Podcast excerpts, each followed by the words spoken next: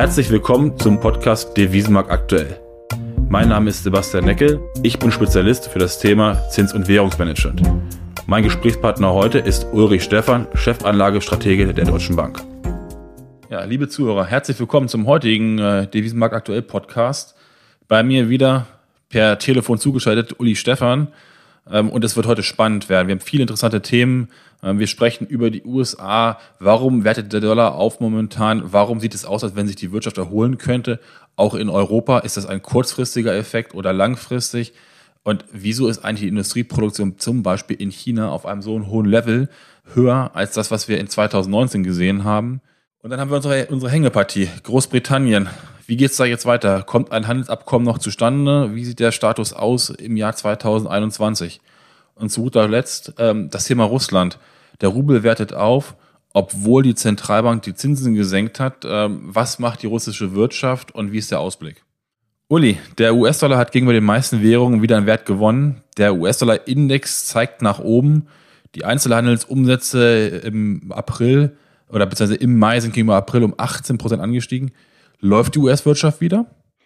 Ja, man kann sich schon ein bisschen die Augen reiben, wenn man nicht nur die Einzelhandelsumsätze sieht, auch die Industrieproduktion sicherlich nicht so stark zurückgekommen wie der Einzelhandel, aber immerhin auch. Die Stimmungsindikatoren ähm, haben sich massiv verbessert, wenn ich auf den Empire State und auf den Philly Fed gucke. Und damit, äh, lieber Sebastian, haben sogar die erste, ersten Analysten und Volkswirte ihre Prognosen für ähm, das US-Wachstum nach oben korrigiert. Und ich glaube, das führt dann ein Stück dazu, dass äh, der Dollar wieder etwas stärker wird. Hast du das auch gemacht, die Prognose nach oben korrigiert? Ja, wir warten noch ein paar Datenpunkte ab. Ähm, wir sind ja, glaube ich, mit am unteren Ende, was die Prognosen angeht äh, für die USA. Also äh, will das nicht ausschließen, aber zuerst mal noch ein paar Datenpunkte abwarten. Wir hatten ja bisher einen sehr guten Arbeitsmarktbericht und auch die vorhin genannten Daten äh, alle einmal. Aber wie gesagt, erste haben das schon genutzt, um nach oben zu korrigieren.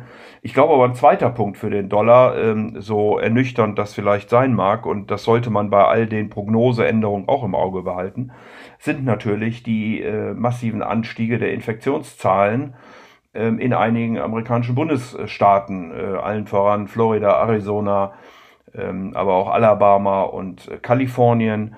Äh, das gilt es zu beobachten und äh, wir sehen dann typischerweise an den Finanzmärkten im Moment so einen Reflex Richtung äh, Sicherheit oder auch vermeintliche Sicherheit und da wird wohl vom internationalen Publikum auch der Dollar drunter subsumiert.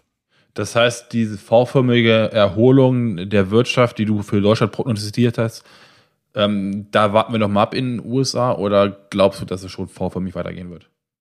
Nein, nein, ich habe ja immer gesagt, äh, V, U, wie auch immer, Buchstabensalat ist eine Frage der Betrachtungsperspektive und zwar der Frage, ob ich Year und Year vergleiche, also das zweite Quartal mit dem zweiten Quartal 2019, das dritte Quartal mit dem dritten Quartal 2019 etc. Dann würden wir sicherlich keine V-förmige Erholung erwarten. Ähm, wenn wir aber ähm, das zweite Quartal diesen Jahres mit dem dritten Quartal diesen Jahres vergleichen, das dritte mit dem vierten, dann erwarten wir schon eine äh, doch stärkere Erholung vor dem Hintergrund, dass wir wahrscheinlich, und so hat es ja auch der Bundesbankpräsident Jens Weidmann äh, jetzt ausgedrückt, wahrscheinlich im April den Tiefstand gesehen haben und uns jetzt von hier aus mit den Öffnungen äh, wirtschaftlich erholen sollten. Und das gilt dann für Europa genauso wie auch für die Vereinigten Staaten von Amerika.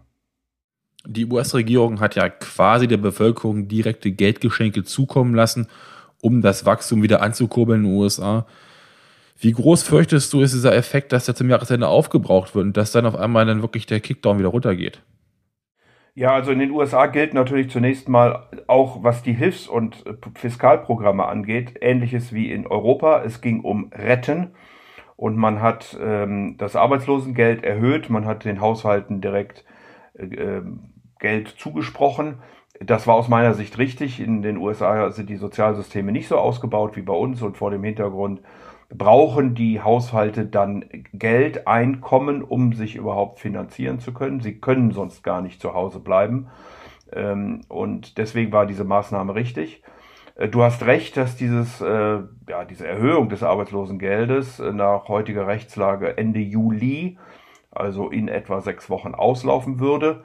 Ähm, und da diskutiert aber die US-Regierung mittlerweile wieder ähm, an ähm, ja, weiteren Maßnahmen. Äh, Nancy Pelosi, die Demokraten sprechen über Hilfsprogramme bis zu drei Billionen. Die Republikaner sind da noch etwas vorsichtiger, aber ich habe wenig Zweifel, dass man innerhalb der nächsten Wochen eine Einigung finden wird und dass da nochmal ein echtes, also nach diesen Hilfsprogrammen dann ein echtes Konjunkturpaket ähm, geschnürt wird und auch in den USA im zweiten Halbjahr zum Tragen kommt.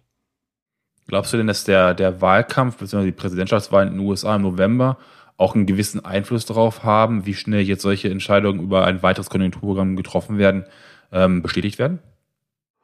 Ich glaube, man, man muss das so sehen. Also spätestens äh, nach dem Auftritt von äh, Donald Trump am Wochenende äh, ist wohl der äh, Wahlkampf eingeläutet. Ähm, er hat das ja auch zum Anlass genommen, um äh, auf die Demokraten und Joe Biden ein Stück weit loszugehen. Da wird jetzt genau die Frage sein, wie positioniert man sich. Am Ende des Tages kann aber keine Partei und kein Kandidat wollen, dass er als derjenige dasteht, der hier die Wirtschaft bremst und die Leute äh, in die Verzweiflung und in die Armut treibt. Also de, vor dem Hintergrund glaube ich, dass ein Paket äh, nur eine Frage der Zeit ist.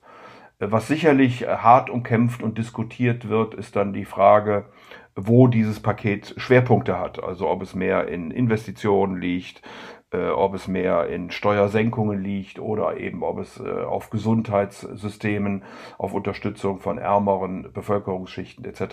Ich glaube, da liegen dann eher die Streitpunkte. Im Zweifelsfalle wird man sich ähnlich einigen wie auch in Deutschland, in Europa, dass man das Programm dann schlichtweg ein bisschen größer macht.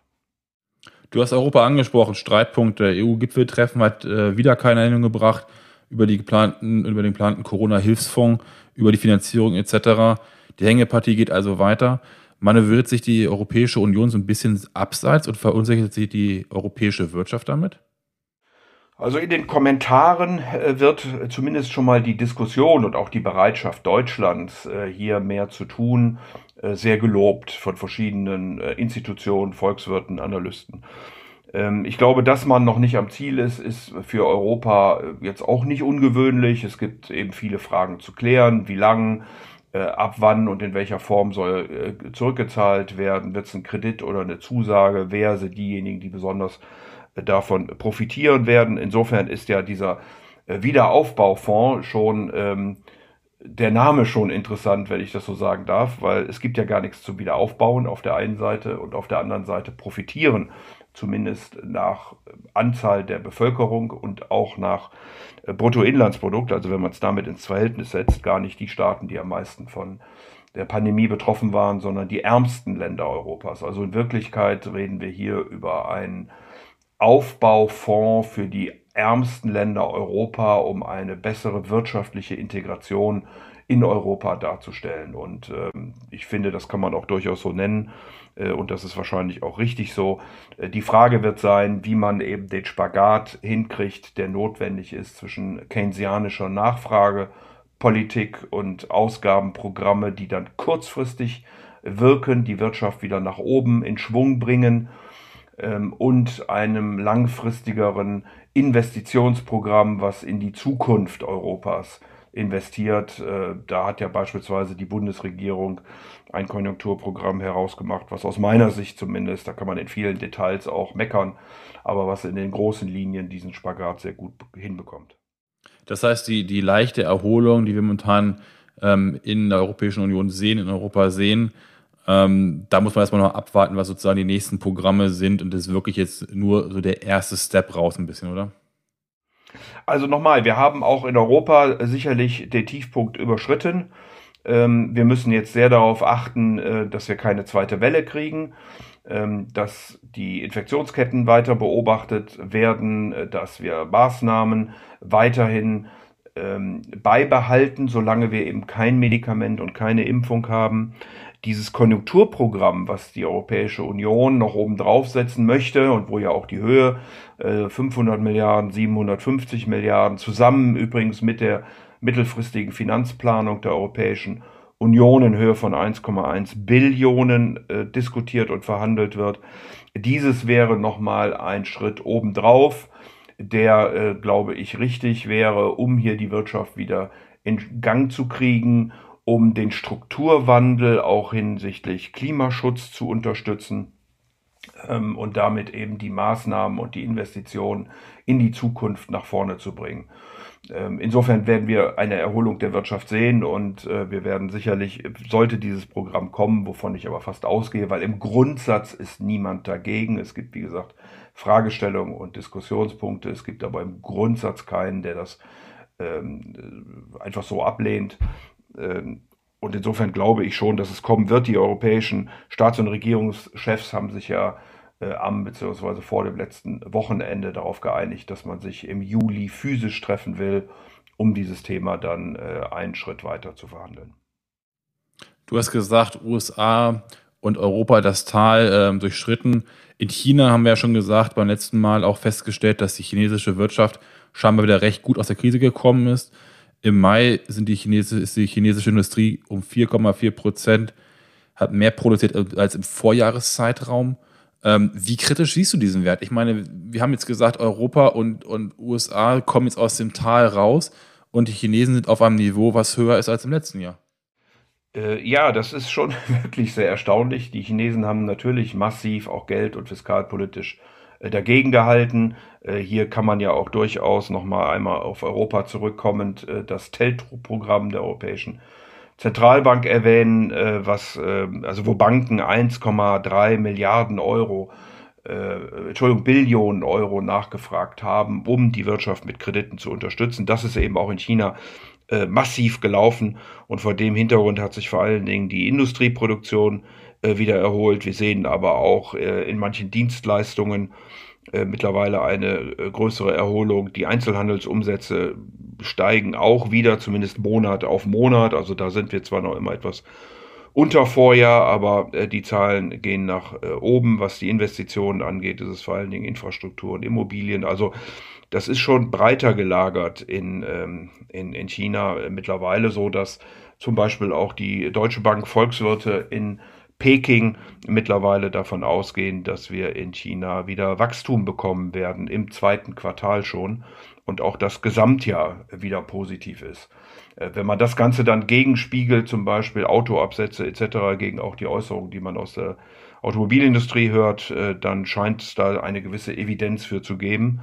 Äh, und von daher ist es wohl so, dass China sich erstaunlich schnell wieder erholt unsere Unternehmenskunden interessiert auch ganz häufig ähm, die Prognosen von uns. Jetzt hattest du so ein bisschen über, über die größten Weltwirtschaften gesprochen. Ähm, wie ist dein Blick auf, auf zwölf Monate Euro-Dollar und auch Euro-Renminbi? Ja, der Renminbi hat ja äh, wieder zugelegt mit äh, diesen Maßnahmen. Ähm, glaube, dass das auch eine Frage von Sicherheit und Unsicherheit ist. Äh, natürlich ist der Renminbi keine frei floatende Währung und wird auch immer von der äh, kommunistischen Partei entsprechend eingesetzt. Äh, hier hat es ja auch Annäherungen gegeben. Der Finanzminister Amerikas, Stephen Mnuchin, hatte sich äh, mit äh, Liu He in äh, Hawaii getroffen übers Wochenende. Man hat gesagt, dass man äh, den Warenaustausch äh, intensivieren möchte, also auch hier Annäherung. Das führt dann offensichtlich zu einem etwas stärkeren Renminbi. Äh, da erwarte ich ähm, nicht allzu viel gegenüber dem Dollar äh, in den nächsten Monaten vielleicht ein bisschen schwächerer äh, Renminbi nochmal, wenn vor allen Dingen die USA auch wieder stärker dann in die Erholung ähm, hineinkommt. Was Euro-Dollar angeht, ähm, ja, wie gesagt, die Amerikaner jetzt mit einer erstaunlich starken Erholung. Äh, die Europäer werden aber, glaube ich, nachziehen. Dieses Hilfsprogramm, äh, Konjunkturprogramm, wie gesagt, äh, der Europäischen Union, Next ähm, Generation EU wird kommen.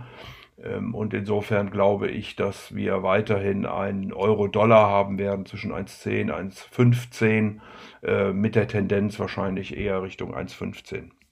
Die Corona-Krise, Pandemie verfolgt uns ja jetzt seit ungefähr einem halben Jahr, jedenfalls richtig aktiv. Ähm, der andere, die andere Krise, die uns jetzt schon seit ein paar Jahren verfolgt, ist der Brexit und äh, was jetzt zum Jahresende oder zum nächsten Jahr dann äh, betrifft, die Beziehung zwischen den zwischen der Europäischen Union und Großbritannien. Ähm, jetzt laufen natürlich immer wieder Gespräche, ähm, aber man hat eigentlich festgestellt, man ist noch keinen Schritt weitergekommen. Ähm, Würde mich mal interessieren, glaubst du immer noch, dass äh, Boris Johnson an seinem Plan festhalten wird, dass bis Ende des Jahres ein Deal gemacht sein muss und äh, dass man im Notfall sonst halt auch ohne ein richtiges Handelsabkommen äh, diesen Brexit durchsetzen wird? Ja, also ähm, Boris Johnson hat das jetzt so oft äh, und mit so viel Vehemenz verkündet, dass er davon nicht runtergehen möchte, dass es einen schon verwundern würde, wenn er es dann am Ende doch täte. Ähm, zuletzt wurden ja auch nochmal diese Aussagen verstärkt und da war ja schon absehbar, dass der Termin für eine Verlängerung der erste siebte verstreichen wird. Nun werden sicherlich die Europäer nicht knatschig sein, wenn zu einem späteren Zeitpunkt dieser Wunsch noch einmal aufkommt. Äh, aber die Frage ist, ob Boris Johnson dann politisch wirklich äh, das nochmal wagen kann und da nochmal rauskommt.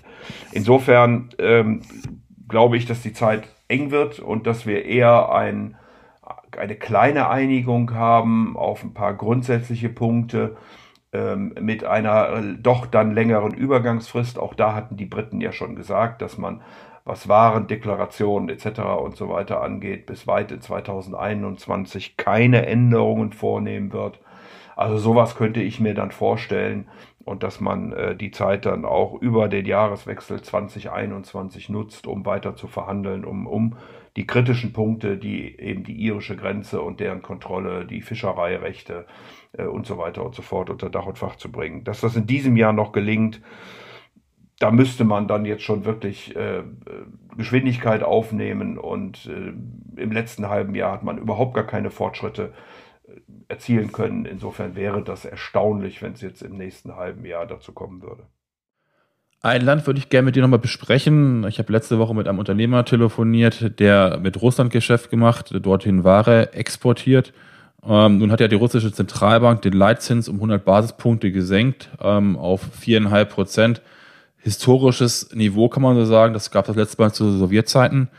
Ähm, der Einfluss der vom Corona wurde relativ lange, glaube ich, in Russland doch unterschätzt, sondern dass die Wirtschaft doch relativ jetzt stark nachgelassen hat. Ähm, Deutsche Bank geht davon aus, dass äh, der Leitzins weiter gesenkt wird dieses Jahr. Ähm, wie siehst du äh, persönlich momentan die Entwicklung in Russland? Ja, die Entwicklung ist natürlich immer überschattet äh, dadurch, dass Russland sehr rohstoffabhängig ist. Man darf ja auch nicht den Ölpreisverfall im zweiten Quartal äh, komplett außer Augen lassen, der eben hier auch auf äh, Russland drückt. Ähm, es ist von Sanktionen geplagt, also insofern schwierig. Man hat den Umbau der Wirtschaft nicht äh, hinbekommen äh, zu einer Industrie, äh, ja, zu einer wirklichen Industrie Produktion zu einem Industrieland und äh, das lastet äh, grundsätzlich auf der äh, russischen Wirtschaft. Ähm, jetzt kommt die Pandemie dazu. Äh, die Zahlen sind äh, wirklich erschreckend. Äh, man hat wie in manchen anderen Ländern eben das zuerst mal verharmlost, muss aber wohl jetzt den Realitäten ins Auge gucken und vor dem Hintergrund halte ich auch die Zinssenkung, weil ja auch die Inflation deutlich zurückgegangen ist, nicht für besonders überraschend. Äh, überraschender ist eher, dass der Rubel dabei zum Euro sogar ein Stück weit äh, zugelegt hat. Aber das ist wohl der Tatsache geschuldet, dass man jetzt äh, überhaupt das Problem erkennt und eben entsprechend handelt. Fand ich übrigens auch überraschend, ne? weil ähm, was ich gesehen habe, ist, dass ja auch äh, noch erwartet wird, wenn die Zentralbank auf 4% runtergeht, dass der Rubel noch weiter äh, aufwerten könnte gegenüber dem Euro, was ja eigentlich ein bisschen paradox klingt, oder? Ja, da sieht man, dass äh, man eben diese Währungsparitäten nicht nur an den Zinsdifferenzen festmachen äh, kann. Äh, wir haben das ja auch mit dem, äh, mit dem Dollar erlebt, äh, obwohl die äh, amerikanische Zentralbank auf Null gegangen ist und die Zinsparitäten hier oder Differenzen deutlich zusammengelaufen sind, ist der US-Dollar zuerst mal stark geworden. Äh, es gibt eben noch mehrere Punkte und ich glaube, das Wichtigste für den Kapitalmarkt ist, dass man jetzt erkannt hat, dass hier ein Problem ist und dass man äh, sich dagegen stemmen muss, äh, das auch tut und dann reagiert eben die Währung zuerst einmal freundlich darauf, dass es eben möglicherweise zu belebenden Elementen dann in dem entsprechenden Land führen kann. Unsere Unternehmenskunden ähm, reden ja häufig, oder wir diskutieren ja häufig auch über, über langfristige Absicherung ähm, aber natürlich ist für Sie auch interessant, was kurzfristig an den Märkten passieren kann. Wenn du jetzt mal in den Monat Juli reinguckst, äh, der vor der Tür steht, was sind so aus deiner Sicht die drei wichtigsten Punkte, die es im Juli zu beachten gilt? Also wir haben das äh, vorhin schon angesprochene Summit der europäischen Staats- und Regierungschefs. wo es dann eben insbesondere um diesen Wiederaufbaufonds, äh, wie gesagt, Name hin, Name her, gehen wird. Das wird, glaube ich, sehr entscheidend sein. Da sollte man drauf achten. Ähm, wir haben sicherlich äh, einige Notenbanken, die sich auch wieder äußern werden über dann die Sommerpause hin. Äh, und wir haben vor allen Dingen natürlich auch die Berichtssaison, wo die Unternehmen äh, nochmal sagen, wo sie stehen, wie ihre Ausblicke sind, wie sie mit der gegenwärtigen Situation umgehen. Das nimmt ja jetzt dann Fahrt auf ab Anfang Juli und ähm, sollte eben sicherlich auch äh, ja, insgesamt ein Signal sein, wo die Wirtschaft steht und, und womit wir dann in den folgenden Wochen und Monaten zu rechnen haben. Das heißt eigentlich, dieses, dieses Sommerloch, was wir in den letzten Jahren immer gesehen haben, traditionell, das könnte ja sogar ausfallen, oder? Ja, wir haben natürlich in vielerlei Dimensionen, äh, Sebastian, ein, ein äh, interessantes und herausforderndes Jahr. Ähm, und das kann natürlich auch äh, dann über den Sommer gehen. Wir werden weiterhin die Infektionszahlen, die Maßnahmen der Staaten, sowohl was Lockerungen als auch was Quarantäne, Social Distancing angeht, äh, beobachten müssen. Äh, wir werden da beobachten müssen, wie die Staaten und die Banken, die Notenbanken darauf reagieren und wie sich dann am Ende die Unternehmen natürlich in diesem Umfeld bewegen. Ich hoffe nach wie vor, dass wir eine graduelle weitere Öffnung kriegen und damit eine Erholung der Wirtschaft. Aber man darf sicherlich diese Infektionszahlen, die ja jetzt auch gerade in Peking und wie gesagt in den USA nochmal angestiegen sind, nicht aus den Augen verlassen. Ich äh, glaube, dass die Marktteilnehmer und ich würde mich dem anschließen, als das größte Risiko im Moment sehen, dass wir eben eine zweite Welle bekommen könnten. Dann hoffe ich mal, dass dieses Risiko nicht eintreffen wird, ähm, obwohl, was du gerade gesagt hast, sie meistens sehen. In dem Sinne, bleiben Sie, bleib du, bleibt alle gesund. Vielen Dank für heute.